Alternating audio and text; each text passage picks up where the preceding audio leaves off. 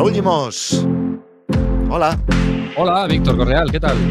Bienvenidos a No es Asunto Vuestro edición de verano, con preguntas personales e incómodas. Hoy, Raúl Limos. Vale. ¿Cómo está Raúl? Bien, muy bien. Ayer estuve, que para vosotros no es ayer, pero estuve con una persona, no voy a decir el nombre, pero me dijo más o menos lo que está facturando Gerard Romero al mes. Sí. Y es muy fuerte. Sí, Gerard es un caso de éxito brutal. Lo bien, lo conozco bien.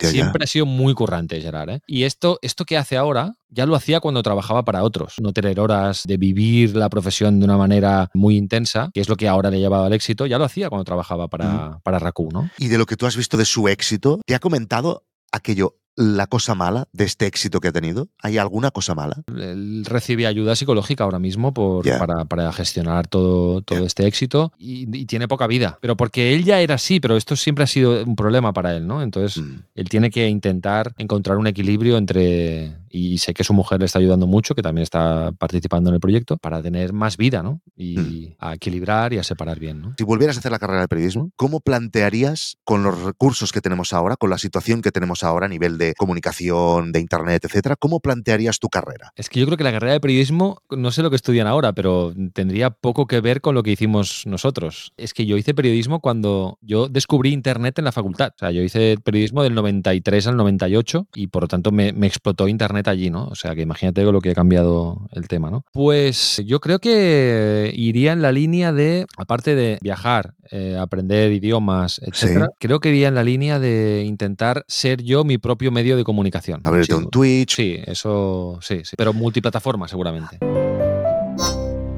Escucha todo el episodio y el resto de contenidos premium dándote de alta en nosasuntovuestro.com.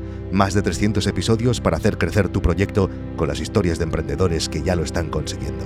Únete a una comunidad loca por crear y compartir.